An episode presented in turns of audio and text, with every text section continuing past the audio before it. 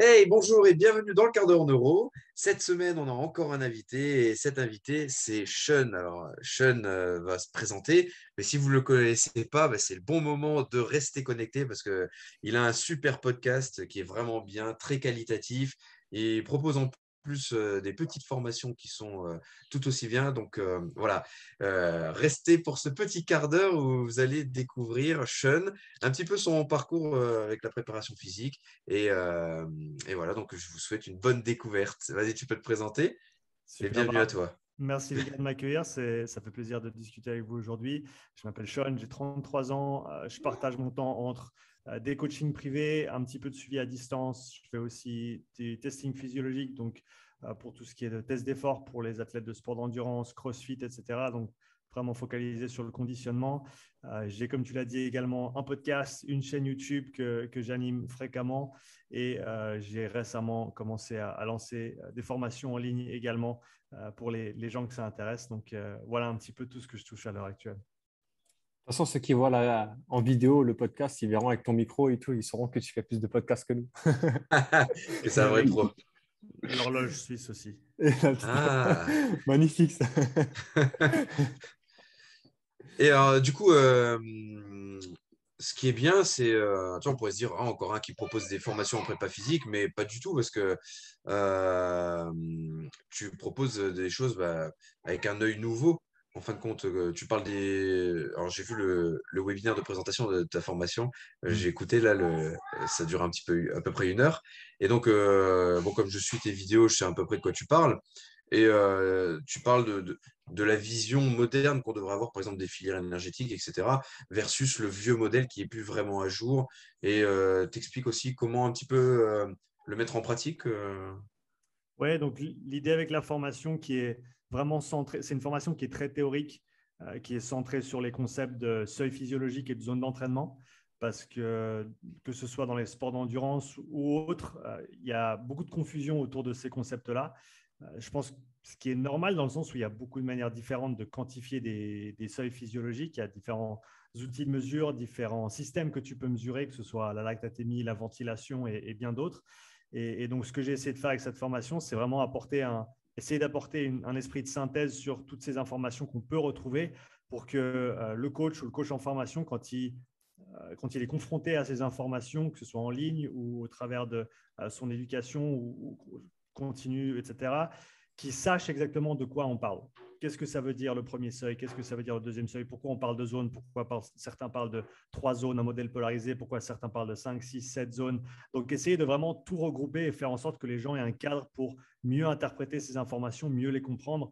Donc, ça, c'était le, but premier de la formation. et c'est clair que pour aborder ces concepts physiologiques de manière cohérente, il faut qu'on ait une base au niveau des concepts fondamentaux euh, et qu'on ait un vocabulaire commun et donc de remettre un petit peu au goût du jour les, filières énergétiques pour que euh, tout le monde comprenne ce qu'elles veulent dire, à quoi elles servent, comment elles fonctionnent, comment elles interagissent le rôle central euh, de l'oxygène dans tout ça, en fait, autant au niveau métabolique, donc l'utilisation de l'oxygène, la production, le recyclage de l'ATP, autant au niveau apport de l'oxygène. Donc, on, parle souvent des, filières énergétiques et on dit, ben, je vais entraîner telle filière ou telle filière mais on oublie qu'il y a un système respiratoire, il y a un système cardiovasculaire, il y a énormément de paramètres qui, sont, qui viennent s'ajouter en fait à cette idée des filières énergétiques qu'on n'aborde pas assez souvent.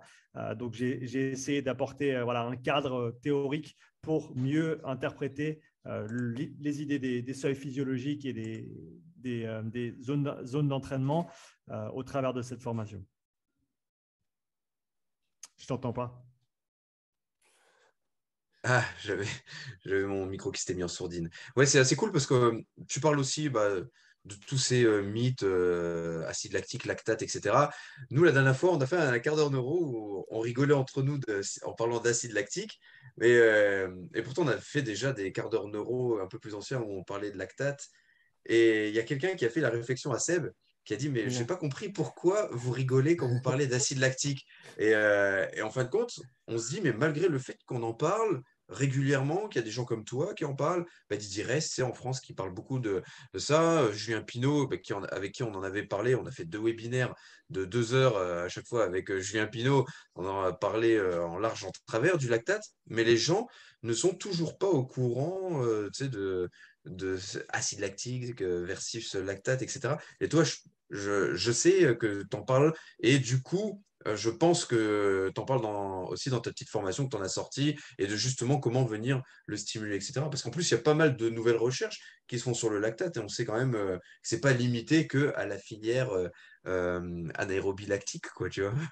Ouais, donc ça reste quand même le produit de fin de la glycolyse, ça c'est mmh. sûr et certain, mais c'est une molécule qui est extrêmement intéressante dans le sens où elle ne se cantonne pas seulement à être un déchet, entre guillemets, comme on l'a traité pendant très longtemps. C'est un substrat énergétique que le corps peut réutiliser. On peut oxyder le lactate, euh, que ce soit dans la fibre musculaire qui l'a produite, dans des fibres adjacentes. Ça peut être ensuite transporté euh, dans la circulation pour être oxydé autre part. Ça peut être utilisé par le cœur, par le cerveau, euh, par le foie. donc, il y, a, énormément de moyens différents de réutiliser ce lactate, en plus du fait que c'est une molécule de signalisation importante qui a un impact notamment sur l'oxydation des graisses. Euh, et la disponibilité des acides gras euh, pour euh, cette oxydation. Et elle a, elle a d'autres rôles encore, sans aller trop loin, mais il y, a, un papier récemment qui est sorti de George Brooks qui s'appelle, si je ne me trompe pas, Lactate the Phoenix Resin, donc le, le, phénix qui, qui renaît de ses cendres, si on veut bien, avec le lactate qui, encore une fois, qui était mis de côté ou qui était dont on parlait en mal pendant, pendant beaucoup d'années, mais qui au final a un rôle central dans l'organisme dans humain. Et, euh, et donc, il faut juste savoir comment le contextualiser et, et, à quoi il sert dans tout ça. Ouais, et bien, là où nous, tu vois, on arrive à faire le lien un petit peu avec tout ça, c'est tout à l'heure, tu parlais d'oxygène. Bah, pour nous, l'oxygène, c'est super important parce que c'est le fuel du cerveau. Et tu parles de lactate. Et le lactate, on sait qu'en fonction de, des transporteurs qui vont être utilisés, ça va aussi venir impacter au niveau du cerveau. Et euh, ça peut avoir des, euh, bah, des choses assez intéressantes pour nous. Euh, ça va optimiser au niveau de tout ce qui est euh, anxiété, etc. Et, là-dessus, c'est super positif parce que pour la reprogrammation neuroposturale, on va avoir besoin de jouer sur ces facteurs émotionnels, mais sur tout ce qui est énergétique, en fin de compte, dans le corps. Mmh. Et on sait qu'il y a quand même une grosse part de, de, de bienfaits qui passe aussi par l'activité physique. Quoi. Donc, ça reste quand même une des bases, surtout quand on est tous préparateurs physiques. Quoi. Absolument. Euh, moi, j'ai une question qui me vient là par rapport à tout ce que tu disais, par rapport à justement cette recontextualisation, on va dire, des filières énergétiques et du facteur limitant par rapport à tout ce que tu disais. Comment ça se place dans la pratique finalement? Et, euh, Parce que c'est vrai que des fois, on regarde un peu les photos, on se dit, ouais, mais ça, c'est pas fait pour moi, c'est pour les athlètes de haut niveau, je ne suis pas athlète de haut niveau, etc. Comment ça se passe en pratique finalement? Tu parles de quoi exactement, désolé? Un petit peu sur cette recontextualisation des, filières énergétiques et justement la mise en place des testings et de, ah de l'évaluation et de la place de l'entraînement finalement où tu regardes quel est le facteur, euh, le maillon faible en fait. Ouais, donc les, tests, de, les, profilages physiologiques que j'effectue, le but c'est un, d'établir une distribution d'intensité précise et individuelle pour l'athlète ou la, personne euh, concernée. Donc, ce qui, ce qui veut dire, en gros, pour faire simple, avoir les bonnes zones d'entraînement par rapport à sa physiologie du moment. Mmh euh, souvent, on parle d'établir des zones d'entraînement par rapport à euh, peut-être un pourcentage de fréquence cardiaque max, par exemple, mais ça peut avoir, il peut y avoir une grosse variation d'une personne à l'autre. Euh, le mieux, c'est donc de mesurer des, des, facteurs physiologiques pendant un test progressif, un test d'effort, et sur cette base-là, on va pouvoir établir justement les zones d'entraînement de la personne pour que, eh ben, on sache qu'elle s'entraîne à la bonne intensité pour euh, éliciter, pour générer les bonnes, les bonnes réponses physiologiques et donc engendrer les bonnes adaptations qu'on recherche. Donc, être précis dans notre approche par rapport euh, à, la, à la programmation au niveau de l'intensité euh, par rapport à ce dont la personne a besoin. Ça, c'est le deuxième point, c'est déterminer les axes de travail par rapport au profil de la personne. Donc, on sait que quelqu'un qui s'entraîne sur un 2000 mètres rameur n'aura pas besoin du même profil euh, athlétique que quelqu'un qui s'entraîne pour de l'ultra euh, en, cyclisme, par exemple. Et donc, avec les différentes données qu'on peut recueillir, premier seuil, euh, puissance critique, deuxième seuil, VO2 max, on, arrive à établir un profil et déterminer lequel des, différents facteurs demande le plus de travail à l'heure actuelle. Et finalement, on arrive également à faire un bilan des différents systèmes physiologiques qui sont impliqués dans euh, la performance, surtout au niveau du conditionnement. Donc là, on a un aperçu au niveau de la structure, respiratoire au travers d'un test de spirométrie, donc quelle place tu as dans les poumons pour respirer? Ensuite, on a bien sûr toutes les données ventilatoires pendant l'effort. Donc, comment tu utilises cet espace pour ensuite euh, respirer? Est-ce qu'on a moyen d'optimiser ça? On a un bon aperçu de ce qui se passe au niveau cardiovasculaire également, avec que ce soit la fréquence cardiaque, la récupération pendant les temps de repos. Euh, au, niveau, au niveau cardiaque, on a l'oxymétrie musculaire avec les qui nous donne un, aperçu au niveau euh, capillaire de ce qui se passe, au niveau de l'équilibre entre l'apport et l'utilisation d'oxygène. on a bien sûr, et ça c'est un, facteur qui est toujours à mon avis qui n'est pas assez souvent mis en avant, c'est le, le contexte de l'athlète, c'est-à-dire son passé d'entraînement sur ces deux, trois derniers mois, savoir qu'est-ce qu'il a fait, qu'est-ce qu'il n'a pas fait, qu'est-ce qu'il aime faire, qu'est-ce qu'il n'aime pas faire. Euh, parce que très souvent, même les réponses euh, de ce dont il a besoin ou ce dont elle a besoin se trouvent dans cet historique. Euh, parce que voilà, pour les athlètes qui, s'entraînent en autonomie, ben, souvent ils vont faire ce en quoi ils sont bons ou alors ce qu'ils aiment faire et ils vont avoir tendance à laisser certaines choses de côté, ce qui en général, ce qui en général ressort de manière assez claire pendant un, test comme celui-ci. Et donc l'idée après, c'est de donner euh, soit à l'athlète, soit au coach qui travaillerait avec cet athlète un bilan complet qui permet de, un, comme je l'ai dit, orienter les intensités d'entraînement de manière individuelle et, deux, d'orienter le travail de manière spécifique par rapport à ses besoins. Tu parlais avant, euh, après je laisse la, parole, euh, tu disais avant justement par rapport aux besoins du moment. Est-ce que c'est, cette variation du, de la détection on va dire, de maillons faibles, elle change rapidement? Est-ce qu'elle change au bout d'un mois, etc. etc. comment tu quantifies ça? Pour, pour, faire simple, moins tu es entraîné, plus ça va changer vite. D'accord? C'est clair que si tu es un athlète de haut niveau, et eh ben, le changement va prendre peut-être 4 euh, mois, 6 mois, 12 mois pour se manifester véritablement parce qu'ils ont déjà, ils sont déjà un, un tel niveau par rapport à leur potentiel ultime que euh, ben, le, temps d'adaptation, euh, on va dire la charge d'entraînement nécessaire pour engendrer les adaptations euh, est, énorme et donc prend beaucoup de temps. Pour quelqu'un qui est un petit peu plus nouveau, eh ben, ces changements peuvent arriver un petit peu plus vite. On peut avoir des augmentations de VO2 max qui se font en, matière de semaines. Euh, une puissance critique peut augmenter sur quelques semaines également, suivant le, travail. Euh, un premier seuil, par exemple, là, ça va prendre plus de temps parce que c'est vraiment des adaptations qui sont métaboliques, qui sont structurelles au niveau densité capillaire, densité mitochondriale, fonction mitochondriale. Ces choses-là prennent beaucoup de temps. Donc, pas tous les éléments évoluent à la même vitesse, euh, mais c'est clair que suivant lesquels on, peut voir des changements assez rapides si le travail est, bien fait et si le travail est approprié pour la personne euh, à ce moment-là. Ok. Super intéressant. moi, je, Et est-ce que tu. Après, je leur laisse vraiment la parole. est-ce qu'il y a aussi des, des, tests que tu fais, euh, on va dire, à, un, état basal, un, niveau de base que tu peux faire à, la personne au repos, en fait, et pour voir déjà détecter si ça, c'est pas efficient ou ça, c'est pas efficient. c'est vraiment l'effort max où là, tu peux vraiment détecter euh, tel tel maillon faible. C'est une bonne question. Le, test de spirométrie, euh, il se fait au repos. Donc ça, c'est pour tout ce qui est de la capacité respiratoire, comme je l'ai dit avant. Les autres tests, en fait, c'est nécessaire de voir comment les différents systèmes physiologiques interagissent à une certaine intensité d'effort pour pouvoir en tirer des, conclusions. Il y a des études intéressantes qui se passent en ce moment au niveau euh, fonction mitochondriale qui potentiellement seraient accessibles euh, au niveau de tests d'hyperémie hyperémie réactive. Donc, en gros, tu fais un garrot. Euh, attention, faites, faites pas ça chez vous si vous n'avez pas ce que vous faites.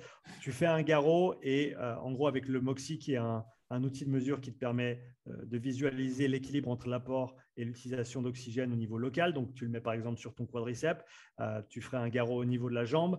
Euh, ce que tu vas voir, c'est que eh ben, tu vas couper le flux sanguin qui arrive dans la jambe, c'est-à-dire qu'il il va y avoir plus que, entre guillemets, l'utilisation euh, d'oxygène qui est active, on n'a plus d'apport. Et donc, ce qu'on voit, c'est une courbe qui descend progressivement.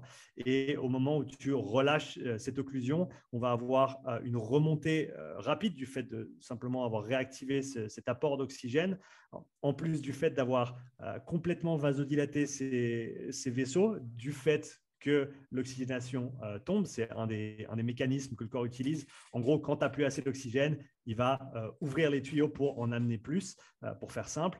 Et donc, au travers d'un test comme celui-ci, là, je l'ai grandement simplifié, mais au travers de ce genre de test, on arrive gentiment à trouver des manières de quantifier la, fonction mitochondriale. Ça, c'est des choses qui ne sont pas encore à maturité, c'est encore assez, assez tôt encore dans le processus, mais ça envisage de belles choses pour l'avenir, de pouvoir potentiellement quantifier ces choses-là sur une personne sans avoir besoin de faire de, de tests d'effort. Ça, peut être intéressant, surtout à mon avis en complément à un test d'effort actif, parce que c'est quand même important de voir la personne dans la situation dans laquelle elle va se trouver pendant un événement compétitif, par exemple, pour pouvoir évaluer ses, ses performances. Ok, merci. Cette fois-ci, je peux vraiment les laisser euh, poser leurs questions.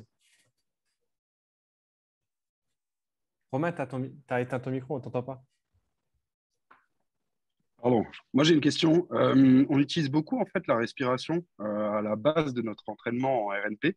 Et je sais que tu as pas mal testé en fait autour de l'entraînement en résistance respiratoire avec les différents outils et tout. Mhm. Qu'est-ce que ça a apporté de concret sur le terrain? Alors sur le terrain, ce que j'ai pu voir avec les, quelques athlètes que j'ai suivis qui ont mis en place ces, protocoles d'entraînement, c'est déjà une amélioration considérable au niveau du ressenti de la respiration. Mhm.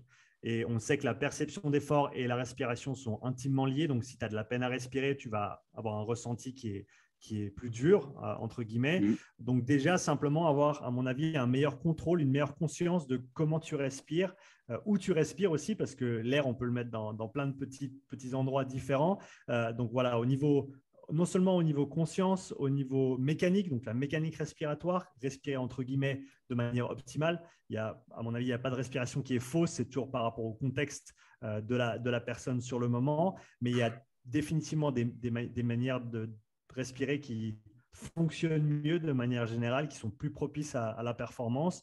Euh, et, donc, il y a déjà ça, une amélioration considérable au niveau de, l'économie, euh, surtout en course.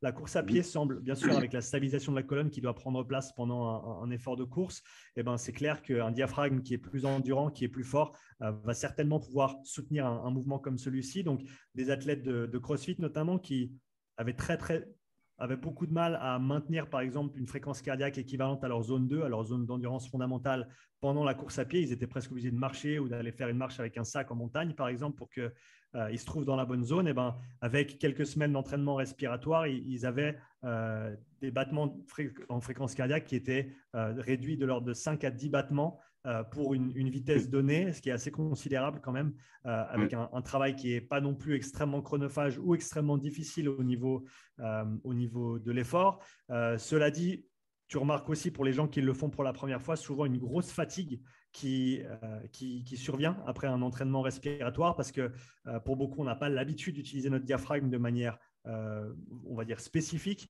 ou d'isoler notre diaphragme et les autres muscles respiratoires, les intercostaux internes, externes, etc. Euh, et quand tu passes un petit peu de temps à te focaliser là-dessus, euh, voilà, il y, a des effets assez intéressants. Aussi, une capacité à maintenir des volumes, des volumes respiratoires plus conséquents pendant un effort soutenu. Donc là, encore une fois, que ce soit sur un effort de crossfit ou quelque chose d'un petit peu plus simple, entre guillemets, comme le vélo ou la course à pied. Donc, pouvoir maintenir un volume respiratoire conséquent à des fréquences respiratoires qui sont hautes, par exemple, ben ça, c'est quelque chose que tu peux entraîner de manière euh, isolée, spécifique avec un, de ces outils qui, aura ensuite un, transfert sur l'effort euh, dynamique. Si tu regardes au niveau de la recherche sur l'entraînement du système respiratoire ou de la musculature respiratoire, les effets sont assez clairs au niveau de la performance. C'est des gains qui sont de l'ordre de quelques pourcents, donc ce n'est pas mm. énorme non plus, mais enfin, pour certains, quelques pourcents, c'est considérable. Euh, c'est clair. Après, ça va dépendre de la personne. Je pense qu'il y a des gens qui euh, auront un gros avantage à travailler leur système respiratoire ou peut-être qu'ils pourront en tirer plus d'autres. Je pense que je pense pas que tout le monde répond de la même manière et ça c'est le cas avec tout type d'entraînement. Donc euh, ça il faut se le dire, c'est pas une pilule magique, euh, mais je pense que comme modalité d'entraînement complémentaire à tout le reste, euh, comme modalité d'entraînement pour maintenir une, certaine endurance et une certaine intensité aussi au niveau du système respiratoire, que ce soit pendant des périodes où tu fais moins d'intensité, pendant des périodes où tu es peut-être blessé. je l'utilise moi personnellement plus en échauffement. Donc par exemple avant de faire une séance de, sprint répété, eh ben, je sais que je vais devoir respirer très très fort et très très vite pendant ces, efforts extrêmement intenses. Et euh, alors, je peux faire ça sur le vélo en échauffement, mais on sait que ben, tu as les jambes qui brûlent, ensuite tu as le cœur qui, qui, bat fort, et ensuite tu as, le système respiratoire qui prend, qui prend le dessus. Donc, pour y arriver, il faut presque se fatiguer un petit peu trop, à mon avis, sur un, effort qui va être court comme ça. Donc, ce que je fais, c'est que je m'échauffe sur le vélo euh, au niveau musculaire, au niveau cardiaque, et je passe 2-3 minutes avec le, sac pour faire quelques respirations. D'abord, focaliser sur le volume, ensuite focaliser sur la fréquence et le volume, parce que je sais que je vais taper des fréquences dans les 40-50 respirations minutes à la fin de mon sprint. Et euh, je sens que ça m'aide à euh, ben, simplement être chaud au niveau respiratoire et être prêt pour euh, fournir cet effort sans avoir besoin de mettre trop dans le dur sur le vélo. Donc, il y, a certainement des aspects de, récupération qui sont importantes, qui sont intéressantes également avec ces outils respiratoires. Donc, je pense qu'il y, a plein d'avenues à explorer. Il y a encore trop peu d'informations pour tirer des conclusions solides, mais je pense qu'il y, a des choses intéressantes pour les gens qui sont motivés à faire le travail. Ok, merci. Merci.